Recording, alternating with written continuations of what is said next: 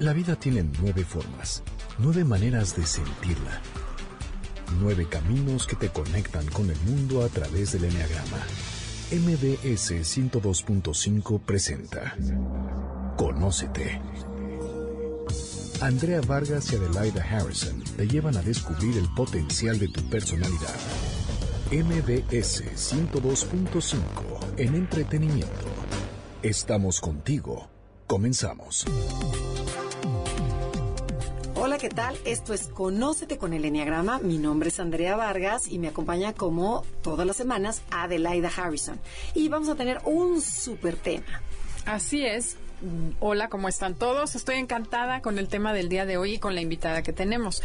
Tenemos a Namar Orihuela, ¿cómo estás? Bienvenida, Namar. Hola, ¿cómo están? Pues muchas gracias por la invitación.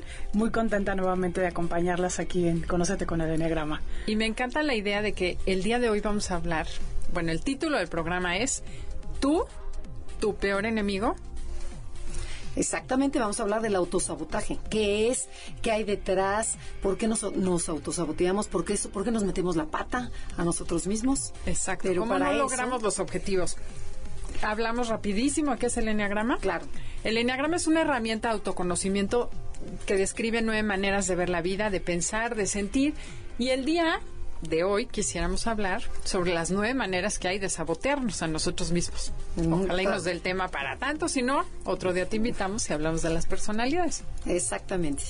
Bueno, ¿y qué nos puedes decir? Que primero, ¿qué es autosabotearnos? Vamos a empezar desde el principio. Ok, bueno, el autosabotaje es un mecanismo interno eh, fuera de tu control, de tu conciencia, donde haces y eliges actos que te afectan, que te destruyen, que van en contra de lo que necesitas para crecer, lo que quieres para estar sano, para estar bien.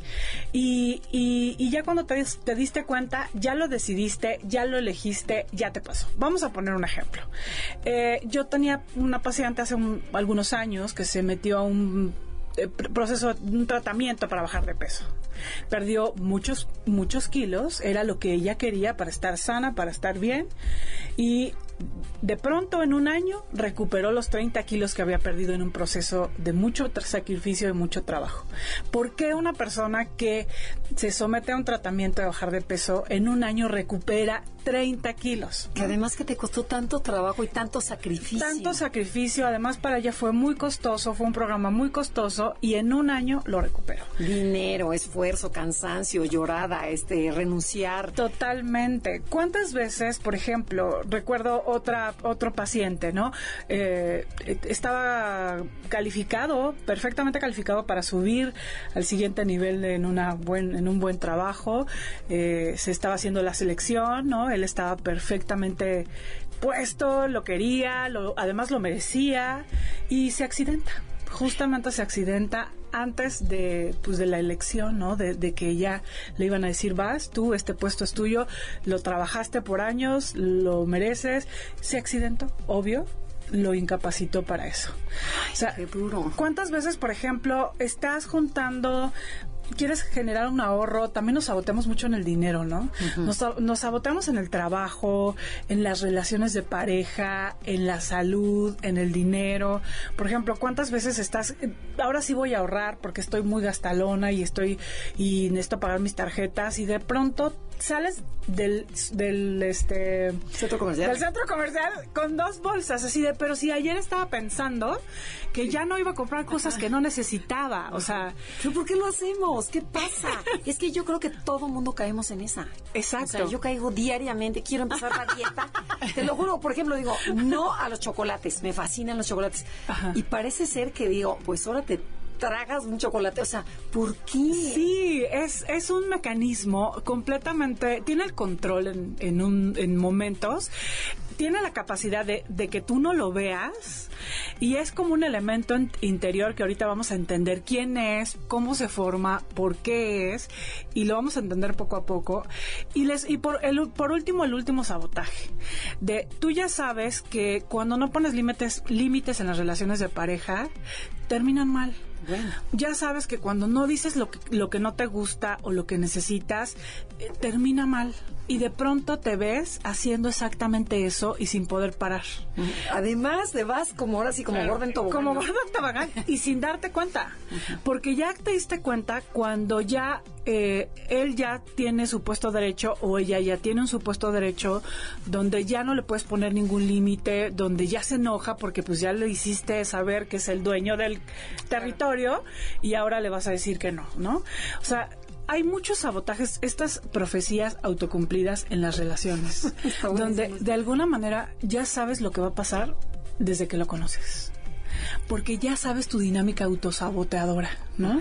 Ya sabes que te va a traicionar, por ejemplo, eh, empiezas a dudar, a perseguirlo, a, o a perseguirla, a celarla, a limitarle las amigas, los amigos. Es una manera que ya has entendido que no es sana, que no está bien, pero es como si no pudieras controlar a la parte que necesita hacerlo, que necesita, que no confía, que necesita comprobar que realmente lo, le están mintiendo, ¿no? Pero a ver, ¿es el cuerpo el que te gana o es la cabeza la que domina? O sea, ¿dónde está este, este mecanismo de autosabotaje? Ok, el autosabotaje es un mecanismo que está en el mundo emocional instintivo, en el mundo, no está en el racional, porque uno diría, a ver, no tiene ninguna lógica que si trabajé tanto para este puesto, si lo merezco, para si estoy la, la, chava esta que dices, bajé 30 kilos. Exacto. Bajé 30 kilos. No tiene lógica que, que, en un año me los vaya a aventar otra vez y ya todo lo que... No está en el plano racional, está en el plano instintivo. O sea, el saboteador está en el plano emocional y, y está configurado en una... En una digamos que en experiencias de nuestro pasado, donde hemos ido cultivando esa actitud, donde hemos ido, por ejemplo, esta chica que bajó los 30 kilos, o sea, ella había estado cultivando un sobrepeso como una manera de protección a sí misma. Y ella, el peso, la hacía sentir segura, porque así no llamaba la atención de los hombres, porque así no se sentía amenazada, porque ella configuraba desde su instinto a los hombres como una amenaza. Y uno, desde la lógica dirías, no, los hombres no son una amenaza, tú puedes poner límites, pero desde su parte instintiva, desde su parte dolida, con algunas experiencias de abuso, pues así configuraba. Entonces, su instinto, que llevaba más tiempo viviendo en ella, claro que tomaba el control de la situación. Y entonces, eh, sin darse cuenta, empezaba a comer, empezaba a, no verlo hasta que al final de un año subió de peso. Y así pasa con el, por ejemplo, con este eh, sujeto que está queriendo un mejor puesto y que lo merece y lo ha trabajado. No tiene ninguna lógica, pero hay una parte de él. O sea, hay una ganancia. No, bueno, hay ganancias, sí, pero el, el mecanismo autosabotaje es una parte que ha estado viviendo en esa persona y que, y que hay situaciones que lo evidencian y toma el control de eso. O sea, es un mecanismo desde una experiencia dolorosa del pasado. Por ejemplo, a lo mejor a este personaje que hablamos del trabajo, a lo mejor tiene una configuración de un niño con miedo a ser exitoso, porque a lo mejor su papá algún día le dijo, el éxito hace que la gente te deje de querer. O vio a su papá en experiencias o a su mamá en experiencias donde el éxito era amenazante o donde él no era capaz. Entonces, ese, ese instinto que está en nosotros como silenciosas voces, termina teniendo tanta fuerza que toma el control en los momentos estratégicos donde no nos damos cuenta, donde estamos muy vulnerables. Pero o sea, viene siendo como el inconsciente, ¿no? Porque Así es. es como la fuerza del cuerpo que sale, ese impulso que te sale. Así es. Bueno, digamos que, nace, que nace del inconsciente y que se expresa como una fuerza de, a través de impulsiva, compulsiva, de no puedo parar, no puedo eh, al final me hice daño, al final eh, esto que tanto, por lo que tanto trabajé o este ahorro que me costó tanto, lo eché así por la basura. Y sin el, lo, interesante del autosabotaje es que no te das cuenta. Ya te das cuenta cuando te metiste el pie cuando estás en el piso y te caíste por ti mismo. Pero, o por ejemplo, no, pero como por ejemplo tú decías, este, no voy a comprar porque estoy muy gastada. Y llegas y, y es como en contra de ti, dices, pues ahora compras. Y Así compras más, y además hay un placer en eso. O me, me como el chocolate o me tomo la copa de vino o una más. No puedes tomar, te, te dijo el doctor que una copa, pues me vale.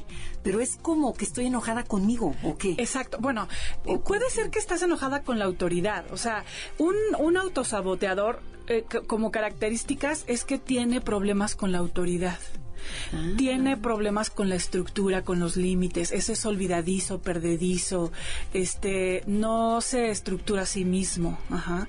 O sea, o puede ser alguien también muy estructurado y perfectamente perfeccionista y completamente ah, ah, capaz de estructurarse, pero en unas cosas se le escapa el niño.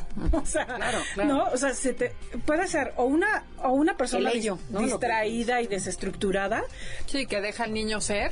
que deja al niño ser y ay se me olvidó y perdí la llave y que le pasan los accidentes más locos, ya sabes de el pie en el vagón del metro, o sea, eh, quedó afuera el, el pie, ¿no? O ah, me atropellé un coche, o sea, como, oh, ah, sí, pues de pronto iba cayendo, pasando y se, me cayó eh, una piedra del edificio, ¿no? O sea, Yo soy de esas, ¿sabes qué hago? Atoro la manga del suéter o la bolsa de mi bata o el saco Ajá. con la perilla de la puerta. ¿Cómo le ¿Pero hago para...? qué? No sé. Eso es un boicot y me jala y me regresa. Y digo, ¿pero cómo le hice para meter la manga en la perilla de la puerta? Cada Pero ya no me pasa tanto. Antes era un día sí. Pero, ¿y qué quiere decir eso? Por ejemplo, lo que dice Adelaida. no, Que no no tengo avances. idea. Seguramente No hagas lo que ibas a hacer. O sea, racionalmente no puedes entender el autosabotaje. No, racionalmente no tiene una configuración lógica, tiene una configuración instintiva. Instintiva. O sea, eso, lo que sí, lo que sí es verdad es que el autosaboteador interno sí tiene más tiempo que tus peregrinas ideas de cambio, crecimiento claro. y expansión. O sea, Pero sí vino de algo que te pasó. vino, viene del pasado, viene de la, la infancia o viene de la adolescencia o viene de la etapa donde te engañaron, donde, o sea, viene de experiencias significativas donde empezaste a desarrollar mecanismos de defensa. Entonces, esos mecanismos eh, de pronto ya son obsoletos. Yo, eh, ahora justo que tenía un taller de autosabotaje, puse un ejemplo. No sé si lo decimos de una vez ahorita o... No, Regresando del corte comercial, estamos en. Conócete con el Enneagrama. El programa de hoy es tú, tu peor enemigo. Está tremendo. Pero está buenísimo el tema. Así es, no se muevan. Regresamos después del corte comercial. Estás escuchando el podcast de Conócete con el Enneagrama. MBS 102.5. Ya estamos de regreso, somos Adelaida y Andrea, estamos hablando de autosabotaje, tú, tu peor enemigo, y estamos hablando con Anamar Orihuela. Anamar, a ver, porque para mucha gente, y yo creo que yo creo, este, todavía no acabamos de entender, sí es meterte la pata, ¿no? A ti mismo, eres tú tu, peor enemigo, pero... ¿Por qué lo hacemos? O explícanos un poquito más a fondo. Sí. ¿En qué consiste? Bueno, iba a poner un ejemplo. Sí. Eh, vamos a imaginar que tú tienes una empresa. ¿Ok? Y, eh, y tienes un empleado en esta empresa que ha crecido con- contigo y con la empresa y se ha comprometido y te ha cuidado y te ha hecho crecer la empresa y, ¿no? Ha estado siempre contigo. La, la empresa llega a un nivel donde tú necesitas renovarte, cambiar procesos, cambiar visiones, meter nuevos procedimientos. Entonces, de pronto empiezas a meter a jóvenes que traen otras ideas y que traen nuevas eh, posiciones y sistemas y todo. Entonces, este empleado ya viejo y ya obsoleto y, y que ha llevado tu empresa desde el principio, pues va a empezar a sentirse como muy amenazado Se resiste. y resistente a todas esas nuevas ideas y a todas esas nuevas visiones. Entonces, pero además de eso, no, tú no te das, tú lo empiezas a ignorar. Empiezas a ignorar, empiezas a decir este ya me tiene harto, ni sirve, te empiezas a enojar porque no quiere hacer el cambio y entonces empiezas a, a, pelearte con él y a... Entonces, ¿qué crees que va a pasar con ese empleado? Te va a sabotear. Te va a sabotear. Va a empezar, él conoce todo el, sistema, todos los procedimientos y entonces eh, va a empezar a sabotearte y a ponerle el pie a los nuevos y a, y a lo mejor hasta de pronto te va a convencer de que en realidad ni necesitan esos cambios y si así están tan bien. ¿Para qué? Si vamos muy bien, ¿para qué le mueves? Esto te va a poner en riesgo, o sea, depende qué tan hábil sea y qué tanta influencia tenga con el jefe, ¿no? Entonces, vamos a imaginar que eso pasa en nuestro interior.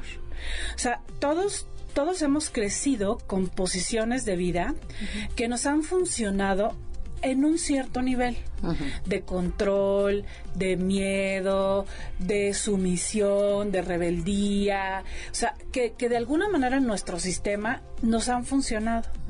Pero llega un momento en el que tú dices, ya, o sea, este control fue útil, pero ahorita ya con mis hijos, con mi esposo, ya no me funciona. Esta posición autoexigente me ayudó muchísimo en mis etapas donde tenía que cumplir y ser vista, y, pero ya me duele, me lastima, ¿no? O sea, estas estas actitudes eh, llega un momento en que se caducan, ya no funcionan, lastiman y hay una parte de tu conciencia que se da cuenta de esto.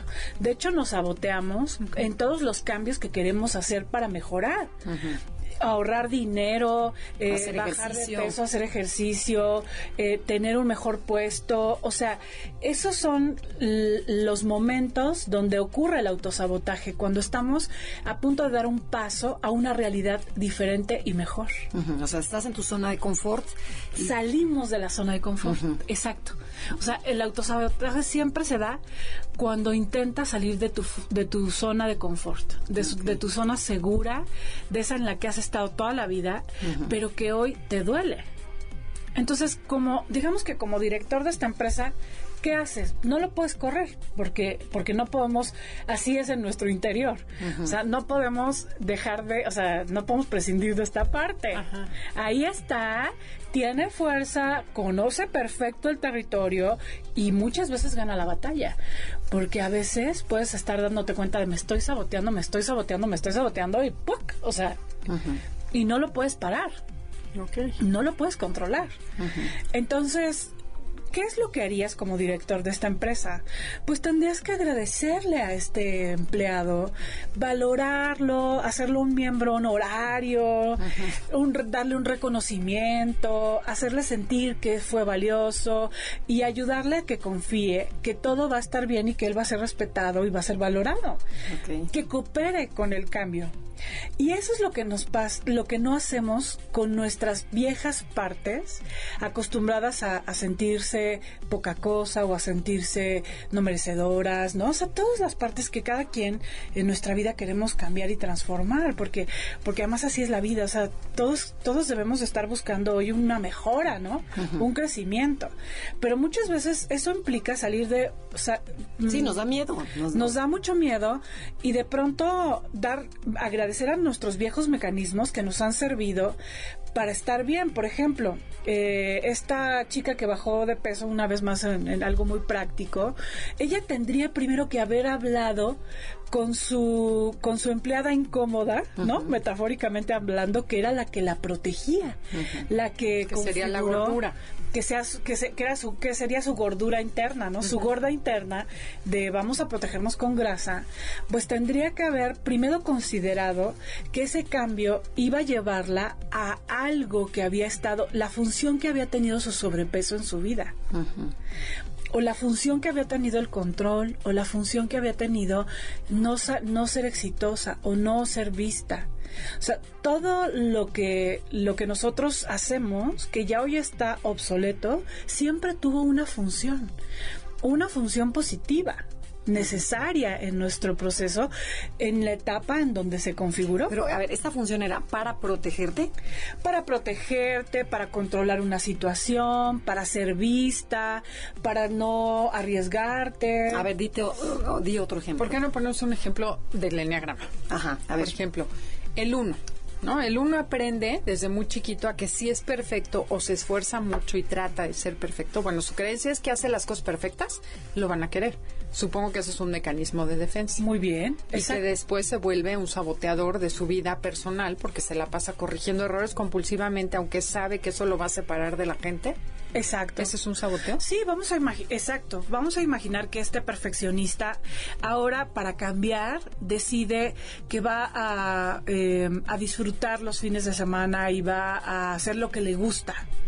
Y de repente se mete la, se lleva las cosas al a la casa porque tiene muchísima chamba y termina no pudiendo vivir momentos de disfrute y de descanso. O de pronto este perfeccionista diga, no, ya no me voy a exigir tanto, eh, voy a permitirme equivocarme, tengo derecho. Y de pronto cuando comete el error, su parte saboteadora empieza a darle de macanazos y, de, y a desvalorizarlo y a perseguirlo y, y, realmente no puede integrar una manera diferente de estar, ¿no? O sea, a lo mejor...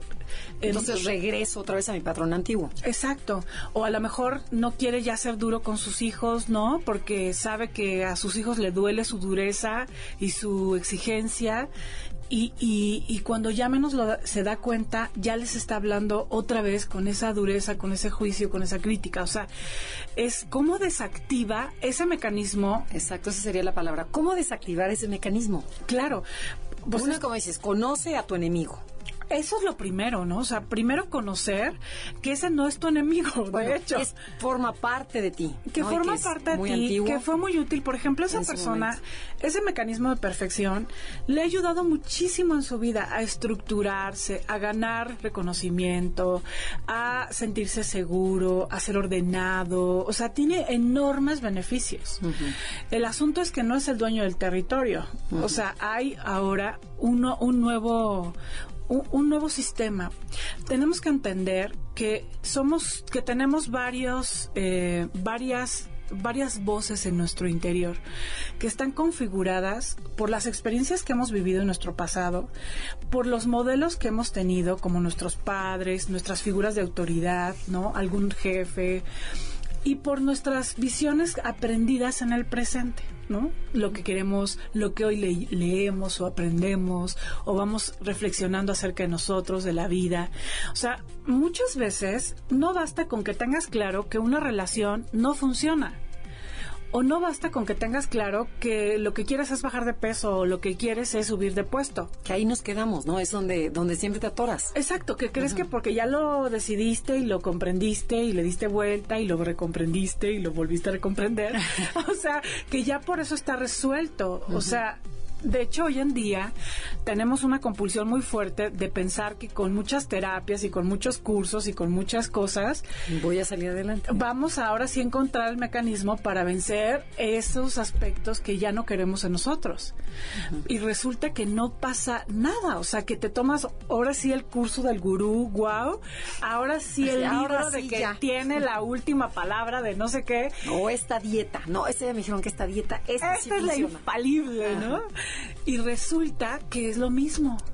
O sea que en realidad no basta con saberlo para que puedas llevarlo al plano del sentir, que es donde está el saboteador. O sea, el saboteador está en el plano del sentir. Y ese es el plano donde hay que llegar. El asunto es cómo llegar ahí. Exacto. Pues, ¿qué tal que vamos a un corte comercial y regresamos sí, porque no, si no nos vamos a dejar a llegar a ese lugar?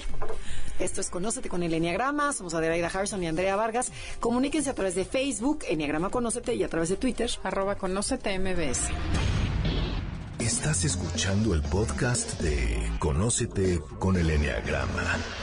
MBS 102.5. Ya estamos de regreso aquí con este tema tan interesante del autosabotaje. Pero bueno, a ver, Ana ahora dinos por qué nos saboteamos. Si ya sabemos que nos estamos autosaboteando, ¿por qué seguimos haciéndolo? Ok. Bueno, hay tres razones por las cuales nos autosaboteamos. Uno es por control. O sea, a través de ese comportamiento compor- controlamos alguna situación. Pero a ver, pongamos el caso y lo vas mencionando con estos tres, con estos tres puntos. O sea, para que se entienda más casero. Ok, bueno, a ver, ¿por qué no nos platican un autosabotaje de ustedes? ¿Por qué no nos platicas cuando tú? Uno siempre platica de Sí, Ay, sí, qué chistosas. No, bueno, con mucho gusto. A ver. Yo, por ejemplo, mi típico autosabotaje es llenarme de trabajo. Cuando ya sé que cuando me lleno de trabajo, me desgasto muchísimo en mis cursos y doy terapias y no sé qué, empiezo a no tener equilibrio en lo que como. Necesito comerme ese pastelito, ese carbohidrato, esa Como tu masa, premio. este queso, es mi premio. Entonces yo ya sé que para poder tener el control de equilibrio en mi comer, no me puedo saturar. Ajá. trabajo. No me puedo, pero además tengo una compulsión por trabajar. O sea, me gusta muchísimo hacerlo. Y de pronto algún paciente me dice, ah, pero es que sabes que tengo un problema, no sé qué, y lo pongo justo en el horario que digo, ya me complicó porque me, me cortó la comida y ahora voy a comer rápido, ¿no? O, ay, es que te organizamos un curso el fin de semana. Entonces, bueno, o sea, ese es mi típico autosabotaje. Ajá. Eh, yo, ¿por qué? ¿Por qué no puedo? ¿Por qué, por qué, qué habría detrás de ese autosabotaje de al final me puse la chamba y ya sé que eso me desequilibra y que eso me va a llevar a comer? Porque me va a llevar a compensar, me va a llevar a tener... Es como premio. darte permiso. Te vas a dar permiso de poder echarte el pastel, las galletas, lo que quieras, porque trabajaste mucho. Y Exacto. porque estás cansada. Entonces ahí no debo de... O sea, está permitido no comer sano, porque como trabajé tanto, Exacto. me voy a papachar. ¿Cómo voy a ir, este, comer, comerme no, que además hay muchas creencias Una ensalada, ¿no? porque si Pero ¿cómo comer voy a comer una ensalada? después de tanto trabajo. ¿Cómo no me voy a comer mi pastelito después de un to- mucho trabajo, no? Sí. Entonces, eso es mi sabotaje. No, bueno, se parece al mío, o sea que continúa.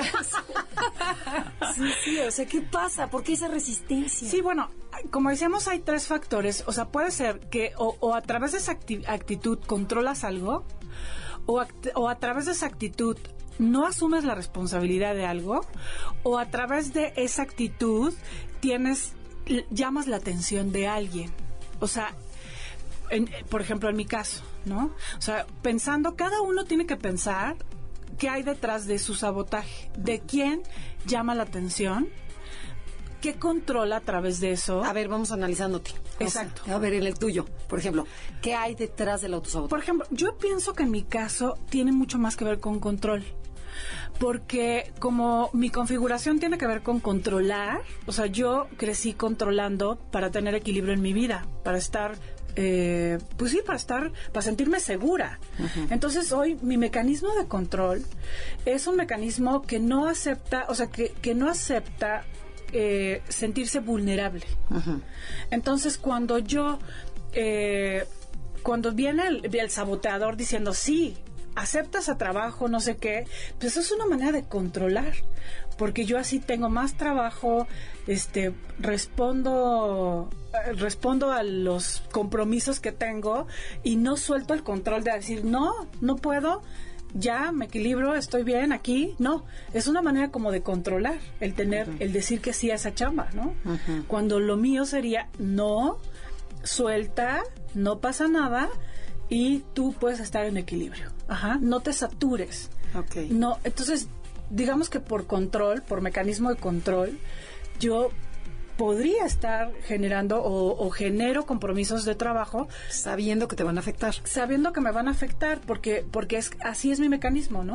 O sea, yo controlo. Ok. Pero a lo mejor habrá otra persona que diga, es que yo a través de eso llamo la atención de mis papás o llamo la atención de mi esposo o de mis hijos. O sea, ¿Pero haciendo qué? O sea, trabajando el mismo caso, por ejemplo. Puede ser el mismo caso, puede ser el sabotaje que cada quien tenga, ¿no? Porque ah, puede ser el tema del dinero.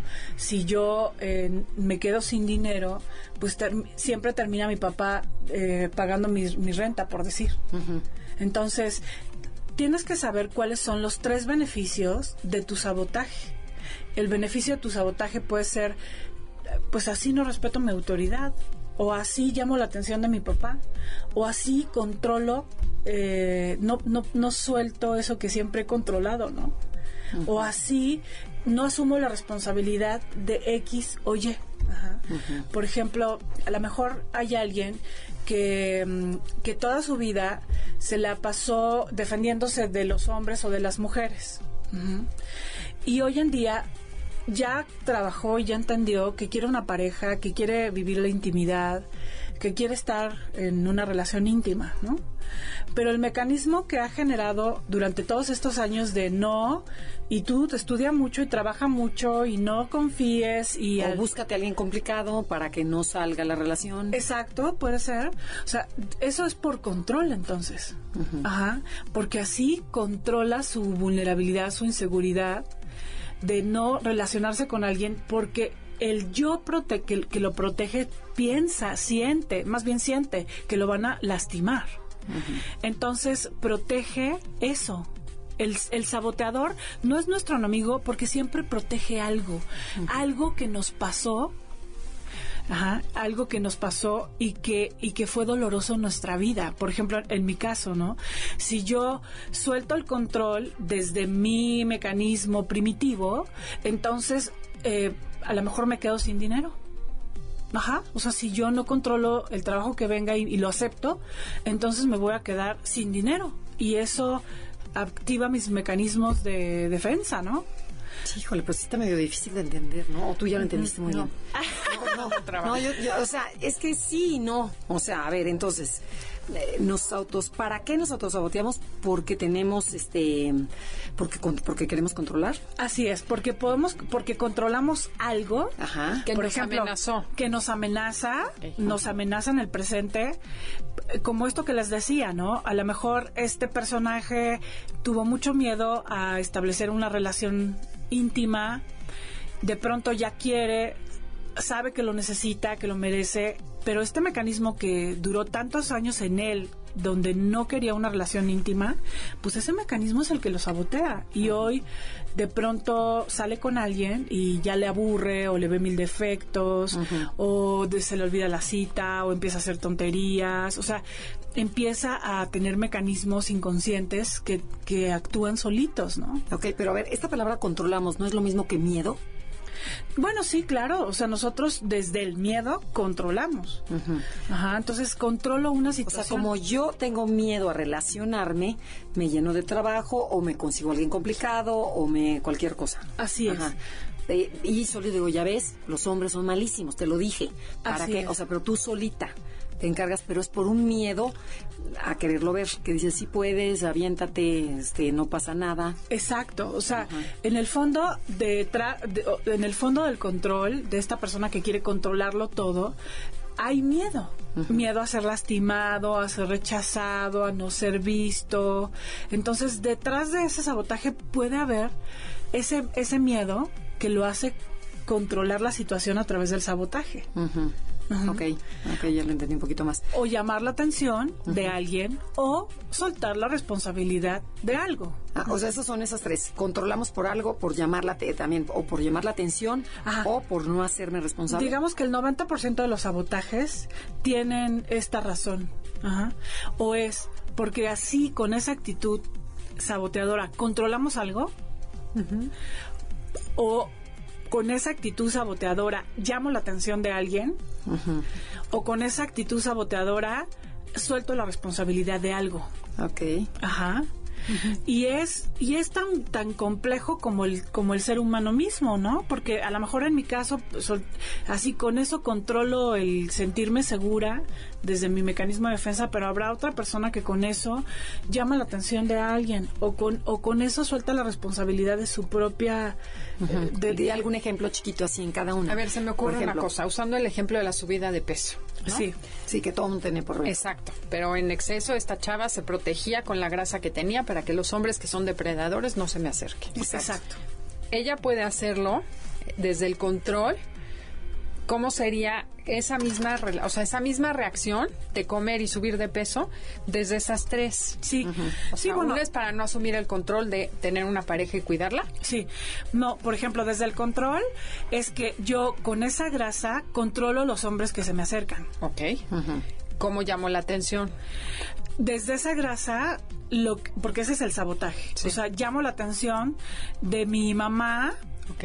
Que me diga, no- deja de comer que y me se está todo preocupe el por tiempo mí. persiguiendo y se preocupe por mí. Ajá, que me apapache, ¿no? Y Tú- dejo de Tú asumir- que no has conseguido marido, yo te, con- yo te consuelo, yo te digo, Exacto, y ajá. pobrecita tú que, no estás sola en la tienes, vida, y que vamos a ayudar. obtienes de alguna manera que parece, acuérdense que el mecanismo del, bo- del autosabotaje es irracional y uno desde el adulto diría, ay no, pero ¿quién va a querer eso? Bueno, si a, si a ti nada más es la única manera en que te pelan, Claro. lo vas a hacer. Por supuesto. Y lo No. aprendiste muy chiquito.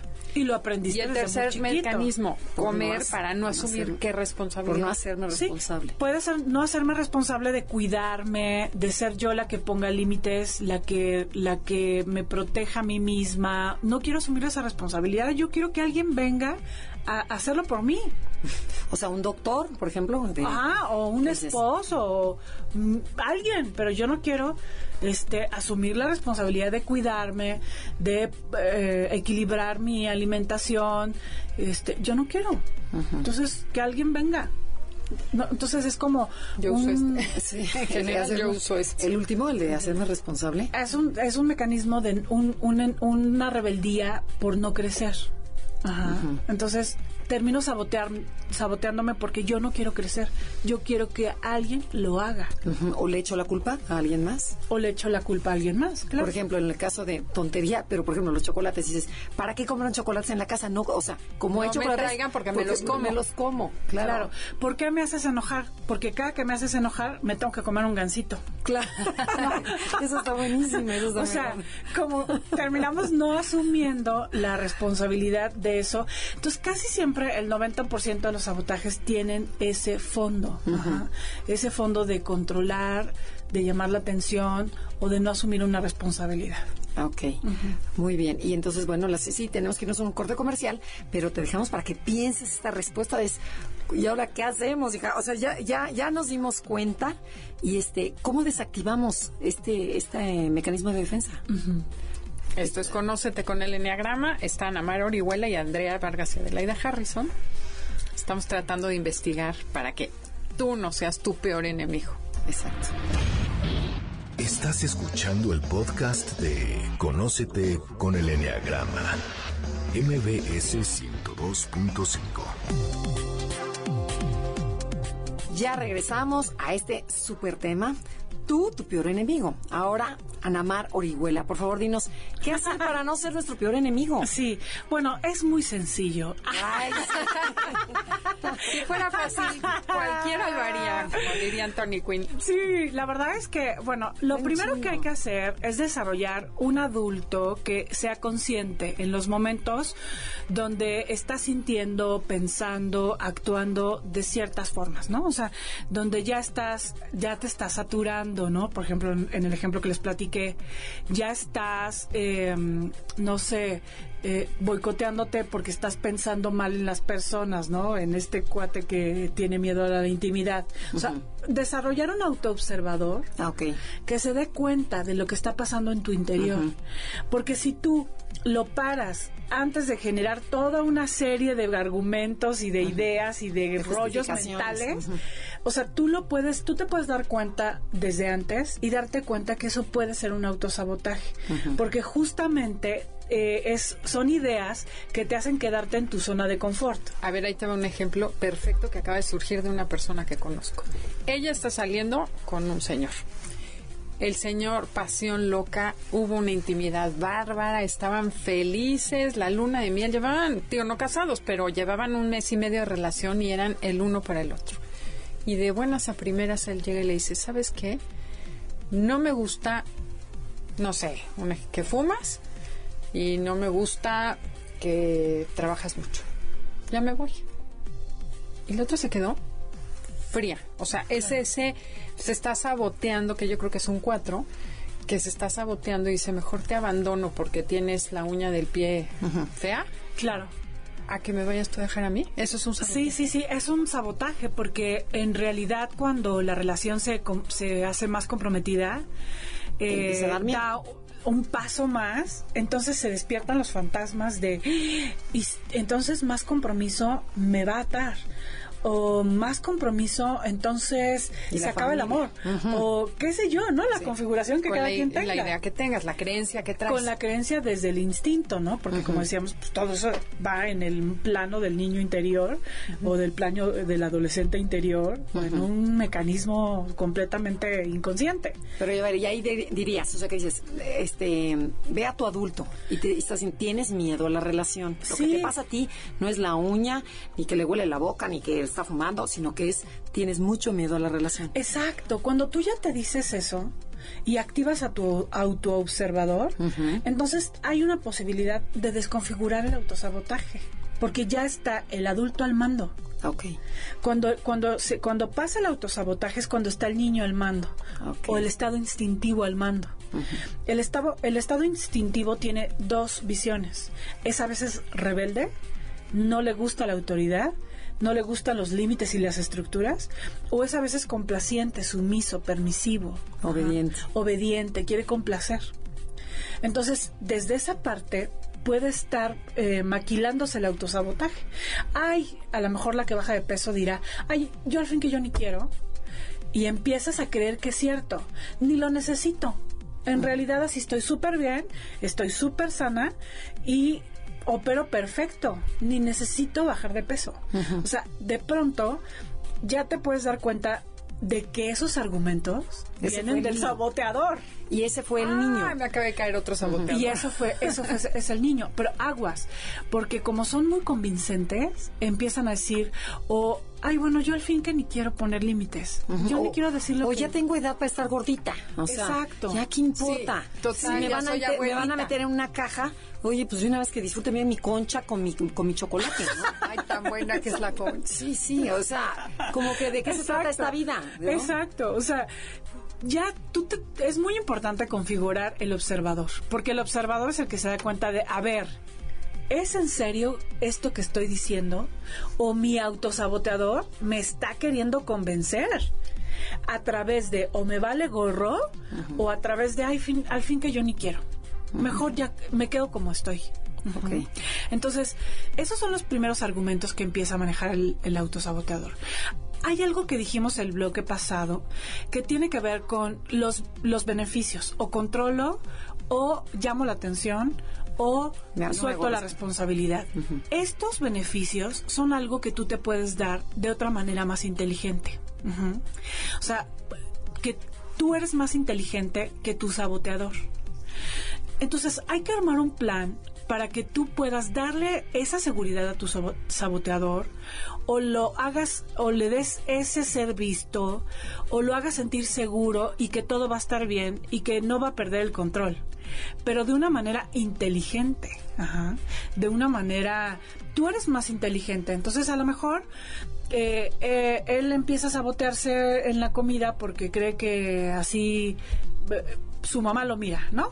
Y su mamá empieza a decirle, ay, tú, yo te cuido y tan gordito y no sé qué. Entonces, ese beneficio, entre comillas, tú se lo puedes dar de una manera más consciente y más inteligente. Entonces, que ese cariño, ese reconocimiento venga de otras maneras. Pedirlo, pedirlo de una manera más sana, construirlo de otra forma.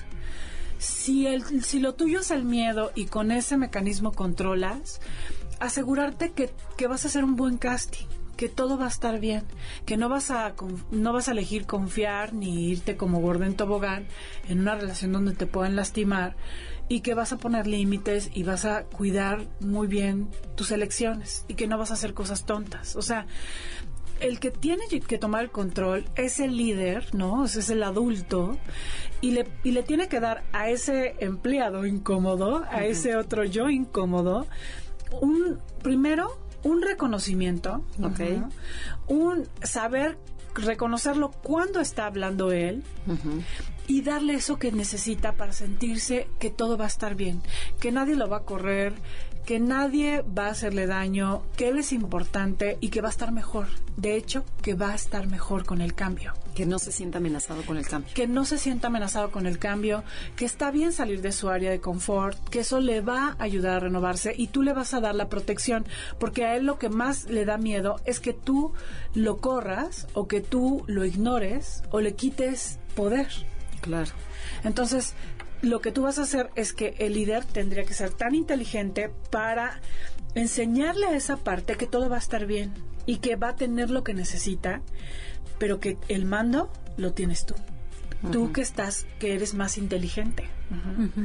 Pero es verdad, Andrea, Adelaida, que esto es un mecanismo que se trabaja en terapia. O sea, yo eh, trabajo en un taller varias horas este tema, en sesiones de terapia, en terapia varias, varias, horas. Seguramente los que nos escuchan empiezan a entender un poquito más, ¿no? De lo que hay detrás de ese mecanismo que de pronto qué frustrante es que otra vez volviste a caer, te volviste a caer, que otra vez te volviste a relacionar como no querías. Sí, que ya no voy a agredir y ya agredí otra vez. Exactamente, es muy frustrante.